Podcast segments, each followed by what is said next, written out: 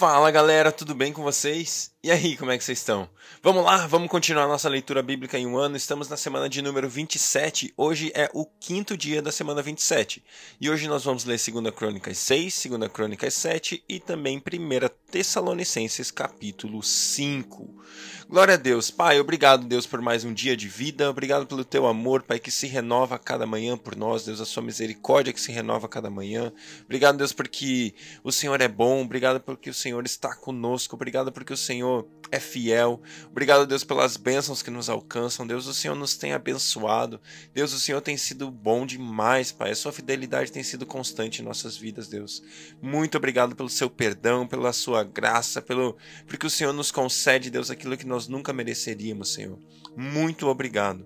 Deus, nós te amamos, nós te louvamos, nós te exaltamos, Pai. Obrigado por esse dia de leitura da Sua palavra. Fala conosco. Nós estamos aqui, queremos ouvir Sua voz, queremos nos relacionar com o Senhor nesse tempo de leitura da palavra. Deus, que ela vá além da letra, entre nossos corações e transforme as nossas vidas de uma maneira intensa e profunda. Deus, nós realmente desejamos e temos fome pela Sua palavra, temos fome pela Sua presença, Deus. Transforma as nossas vidas no dia de hoje, Pai, porque nós sabemos que o Senhor o faz assim e o Senhor é capaz de fazer infinitamente além daquilo que podemos pedir, pensar ou imaginar. Obrigado, Senhor, em nome de Jesus. Amém. Glória a Deus. Vamos lá, 2 Crônicas, capítulo 6. E Salomão exclamou: O Senhor disse que habitaria numa nuvem escura. Na realidade, construí para ti um templo magnífico, um lugar para nele habitares para sempre. Depois o rei virou-se e abençoou toda a assembléia de Israel que estava ali em pé, e disse: Bendito seja o Senhor, o Deus de Israel, que, pôs suas, que por suas mãos cumpriu o que prometeu com sua própria boca a meu pai Davi, quando lhe disse: Desde o dia em que tirei o meu povo do Egito, não escolhi nenhuma cidade das tribos de Israel para nela construir um templo em honra ao meu nome.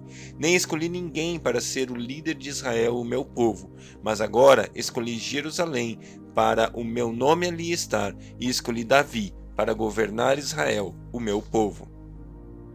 Meu pai Davi tinha no coração o propósito de construir um templo em honra ao nome do Senhor, o Deus de Israel.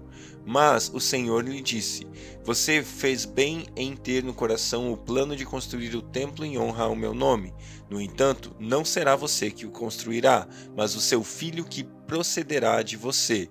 Ele construirá o templo em honra ao meu nome. E o Senhor cumpriu a sua promessa: Sou o sucessor de meu pai Davi, e agora ocupo o trono de Israel, como o Senhor tinha prometido, e construí o templo em honra ao nome do Senhor, o Deus de Israel. Coloquei nele a arca na qual estão as tábuas da aliança do Senhor, a aliança que ele fez com os israelitas. Depois Salomão colocou-se diante do altar do Senhor e toda a Assembleia de Israel e levantou as mãos para orar. Ele havia mandado fazer uma plataforma de bronze com 2 metros e 25 centímetros de comprimento e de largura, e 1 metro e 35 centímetros de altura no centro do pátio externo. O rei ficou em pé na plataforma e depois ajoelhou-se diante de toda a Assembleia de Israel, levantou as mãos para o céu e orou: Senhor, Deus de Israel, não há Deus como tu nos céus e na terra tu que guardas a tua aliança de amor com os teus servos que de todo o coração andam segundo a tua vontade. Cumpriste a tua promessa a teu servo Davi, meu pai, com tua, que com tua boca fizeste e com tua mão a cumpriste, conforme hoje se vê.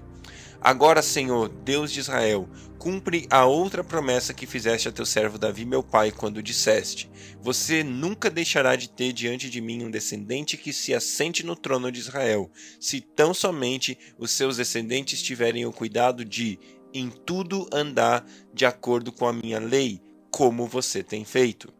Agora, ó Senhor, Deus de Israel, que se confirme a palavra que falaste a teu servo Davi. Mas será possível que Deus habite na terra dos homens? Os céus, mesmo os mais altos céus, não podem conter-te, muito menos este templo que construí. Ainda assim, atende à oração do teu servo e ao seu pedido de misericórdia, ó Senhor meu Deus. Ouve o clamor e a oração que teu servo faz hoje na tua presença. Estejam os teus olhos voltados dia e noite para este templo, lugar do qual disseste que nele porias o teu nome, para que ouças a oração que o teu servo fizer voltado para este lugar. Ouve as súplicas do teu servo e de Israel, o teu povo, quando orarem voltados para este lugar. Ouve desde os céus, lugar da tua habitação, e quando ouvires, dá-lhes o teu perdão quando um homem pecar contra o seu próximo e tiver que fazer um juramento e vier jurar diante do teu altar neste templo, ouve dos céus e age. Julga os teus servos, retribui ao culpado, fazendo recair sobre a sua própria cabeça o resultado da sua conduta, e declara sem culpa o inocente, dando-lhe o que a sua inocência merece. Quando Israel, o teu povo, for derrotado por um inimigo por ter pecado contra ti e voltar-se para ti e invocar o teu nome, orando e suplicando a ti nesse templo, ouve dos céus e perdoa o pecado de Israel, o teu povo, e traze-o de volta à terra que deste a ele e aos seus antepassados. Quando se fechar o céu e não houver chuva por haver o povo pecado contra ti, o teu povo voltando para este lugar, voltado para este lugar, invocar o teu nome e afastar-se do seu pecado por haveres castigado, ouve dos céus e perdoa o pecado dos teus servos de Israel, o teu povo. Ensina-lhes o caminho certo e envia chuva sobre a terra que deste por herança ao teu povo. Quando houver fome ou praga no país, ferrugem e mofo, gafanhotos peregrinos e gafanhotos devastadores, ou quando inimigos sitiarem suas cidades, quando em meio a qualquer praga ou epidemia, uma oração ou uma súplica por misericórdia for feita por um israelita ou por todo Israel, teu povo, cada um sentindo suas próprias aflições e dores, estendendo as mãos na direção deste templo, ouve dos céus o lugar da tua habitação, perdoa e trata cada um de acordo com o que merece, visto que conheces o seu coração. Sim, só tu conheces o coração do homem. Assim eles te temerão e andarão segundo a tua vontade durante todo o tempo em que viverem na terra, e que na terra que deste aos nossos antepassados. Quanto ao estrangeiro que não pertence a Israel, o teu povo, e que veio de uma terra distante por causa de teu grande nome, da tua mão poderosa e do teu braço forte, quando ele vier e orar voltado para este templo, ouve dos céus, lugar da tua habitação, e atende o pedido do estrangeiro, a fim de que todos os povos da terra conheçam o teu nome e te temam, como faz Israel, o teu povo, e saibam que este templo que construí traz o teu nome. Quando o teu povo for à guerra contra os seus inimigos, por onde quer que tu o enviares e orar a ti, voltado para a cidade que escolheste e para o templo que construí em honra ao teu nome, ouve dos céus a sua oração e a sua súplica e defende a sua causa. Quando pecarem contra ti, pois não há ninguém que não peque, e ficares irado com eles, e os entregares ao inimigo, e este os levar prisioneiros para uma terra distante ou próximas, ou próxima, se eles caírem em si na terra para a qual foram deportados e se arrependerem e lá orarem, pecamos, praticamos o mal e fomos rebeldes, e se lá eles se voltarem para ti de todo o coração e de toda a sua alma, na terra de seu cativeiro para onde foram levados, e orarem voltados para a terra que deste aos seus antepassados, para a cidade que escolheste e para o templo que construí em honra ao teu nome, então dos céus, lugar da tua habitação, ouve a sua oração e a sua súplica, e defende a sua causa. Perdoa o teu povo que pecou contra ti. Assim, meu Deus, que os teus olhos estejam abertos e os teus ouvidos atentos às orações feitas neste lugar. Agora, levanta-te, ó Senhor, ó Deus, e vem para o teu lugar de descanso tu e a arca do teu poder. Estejam os teus sacerdotes vestidos de salvação, ó Senhor, ó Deus, e que os teus santos se regozijem na sua bondade ou em tua bondade. Ó Senhor, ó Deus, não rejeites o teu ungido. Lembra-te da fidelidade prometida a teu servo Davi. 2 Crônicas capítulo 7. Assim que Salomão acabou de orar, desceu fogo do céu e consumiu o holocausto e os sacrifícios, e a glória do Senhor encheu o templo. Os sacerdotes não conseguiam entrar no templo do Senhor porque a glória do Senhor o enchia. Quando todos os israelitas viram o fogo descendo e a glória do Senhor sobre o templo, ajoelharam-se no pavimento com o rosto em terra, adoraram e deram graças ao Senhor, dizendo: Ele é bom e o seu amor dura para sempre. Então o rei e todo Israel ofereceram sacrifícios ao Senhor. O rei Salomão ofereceu em sacrifício 22 mil bois e 120 mil ovelhas. Assim, o rei e todo o povo fizeram a dedicação do templo de Deus. Os sacerdotes tomaram seus lugares, bem como os levitas, com os seus instrumentos musicais dos, do Senhor, feitos pelo rei Davi, para louvar o Senhor cantando: O seu amor dura para sempre. No outro lado, de frente para os levitas, os sacerdotes tocavam suas cornetas. Todo o povo estava em pé. Salomão consagrou a parte central do pátio que ficava na frente do templo do Senhor e ali ofereceu holocaustos e a gordura das ofertas de comunhão, pois o altar de bronze que Salomão tinha construído não comportava os holocaustos e as ofertas de cereal e as porções de gordura. Durante sete dias, Salomão com todo Israel celebrou a festa. Era uma grande multidão, gente vinda desde Leboamate até o ribeiro do Egito. No oitavo dia, realizaram uma assembleia solene. Levaram sete dias para a dedicação do altar e a festa prolongou por mais sete dias. No vigésimo terceiro dia do sétimo mês, o rei mandou o povo para suas casas, e todos se foram jubilosos e de coração alegre pelas coisas boas que o Senhor havia feito por Davi e Salomão e por Israel, o seu povo. Quando Salomão acabou de construir o templo do Senhor e o palácio real, executando bem tudo o que pretendia realizar no templo do Senhor e em seu próprio palácio, o Senhor lhe apareceu de noite e disse: Ouvi sua oração e escolhi esse lugar para mim, como um templo para sacrifícios. Se eu fechar o céu para que não chova, ou mandar que os gafanhotos devorem o país, ou sobre o meu povo enviar uma praga, se o meu povo, que se chama pelo meu nome, se humilhar e orar, buscar a minha face e se afastar dos seus maus caminhos, dos céus eu o ouvirei, perdoarei o seu pecado e curarei a sua terra. De hoje em diante, os meus olhos estarão abertos e os meus ouvidos atentos às orações feitas nesse lugar. Escolhi e consagrei esse templo para que o meu nome esteja nele para sempre. Meus olhos e, meus, e meu coração nele sempre estarão. E se você andar segundo a minha vontade, como fez seu pai Davi, e fizer tudo o que ordeno a você, obedecendo os meus decretos e as minhas leis, firmarei o seu trono conforme a aliança que fiz com Davi, seu pai, quando, ele, quando eu lhe disse: Você nunca deixará de ter um descendente para governar Israel. Mas se vocês se afastarem de mim e abandonarem os decretos e os mandamentos que dei a vocês e prestarem cultos ao culto a outros deuses e adorá-los, desgarrarei de Israel da minha terra, da terra que dei a vocês, e lançarei para longe da minha presença este templo que consagrei ao meu nome.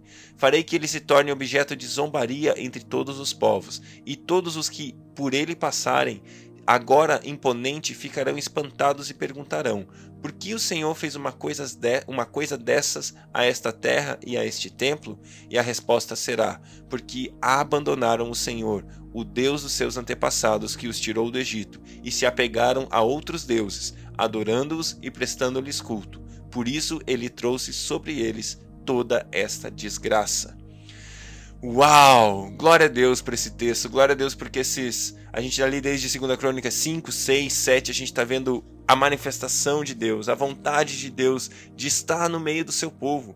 Deus sempre desejou estar comigo, Deus sempre desejou estar com você. E aqui é mais um exemplo de como, quando eu e você oramos, quando, quando eu e você buscamos ao Senhor, Ele responde, Ele vem, Ele faz aquilo que eu e você nunca poderíamos fazer. Segunda Crônica 7,14 é um exemplo. Existe uma mensagem que um dia eu preguei que se chama 50 centímetros da misericórdia. E esses 50 centímetros é o espaço entre o meu joelho, o seu joelho e o chão. Eu e você estamos a 50 centímetros da misericórdia, porque se o meu povo, que se chama pelo meu nome, se humilhar e orar e buscar a minha face, se afastar dos seus maus caminhos, dos céus eu ouvirei, perdoarei o seu pecado e curarei a sua terra. Existe solução para o seu país, existe solução para o meu país, existe solução para a minha realidade, existe solução para a minha família, existe solução para aquilo que eu e você estamos enfrentando, e essa solução está em nosso humilhar, em a gente reconhecer que nada somos, reconhecer que nada podemos, reconhecer a nossa dependência de Deus, buscar a face dele, não apenas as suas mãos, as coisas que ele pode fazer, mas buscar a face dele. Buscar a face de Deus significa buscarmos um relacionamento com ele, intimidade com ele, aquilo que ele é e não aquilo que ele faz apenas, sabe? Aquilo que ele pode é, é, aquilo que a gente pode ter com ele, não dele, sabe? Viver com Deus é diferente de viver de Deus, simplesmente pegando dele tudo aquilo que ele tem de benefício. Ao contrário, quando eu e você buscamos a face, nos relacionamos com Deus, vivemos uma vida íntegra, uma vida de santidade, uma vida próxima dele, nos afastando dos nossos maus caminhos.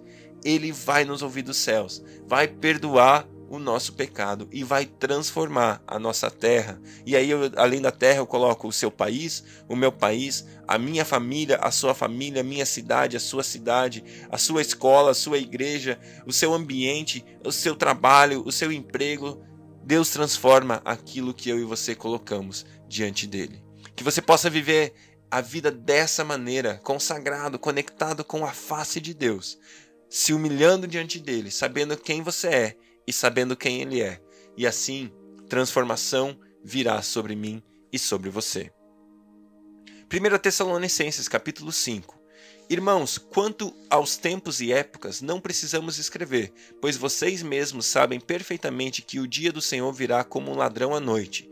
Quando disserem paz, quando, quando disserem paz e segurança, a destruição virá sobre eles de repente, como as dores do parto de mulher grávida, de modo nenhum escaparão. Mas vocês, irmãos, não estão nas trevas, para que este dia os surpreenda como ladrão. Vocês todos são filhos da luz, filhos do dia, não somos da noite nem das trevas. Portanto, não durmamos como os demais, mas estejamos atentos e sejamos sóbrios, pois os que dormem, dormem de noite, e os que se embriagam, embriagam-se de noite. Nós, porém, que somos do dia, sejamos sóbrios, vestindo a couraça da fé e do amor e o capacete da esperança da salvação, porque Deus não nos destinou para a ira, mas para recebermos a salvação por meio do nosso Senhor Jesus Cristo. Ele morreu por nós para que quer estejamos acordados, quer dormindo, vivamos unidos a Ele. Por isso, exortem-se e edifiquem-se uns aos outros, como de fato vocês estão fazendo. Agora, pedimos a vocês, irmãos, que tenham consideração para com os que se esforçam no trabalho entre vocês, que os lideram no Senhor e os aconselham. Tenham-nos na mais alta estima, com amor por causa do trabalho deles. Vivam em paz uns com os outros. Exortamos vocês, irmãos, e Aqui advirtam os ociosos, confrontem os desanimados e auxiliem os fracos. Sejam pacientes para com todos. Tenham cuidado para que ninguém retribua o mal com o mal, mas sejam sempre bondosos uns para com os outros e para com todos. Alegrem-se sempre, orem continuamente, deem graças em todas as circunstâncias, pois esta é a vontade de Deus para vocês em Jesus Cristo ou em Cristo Jesus.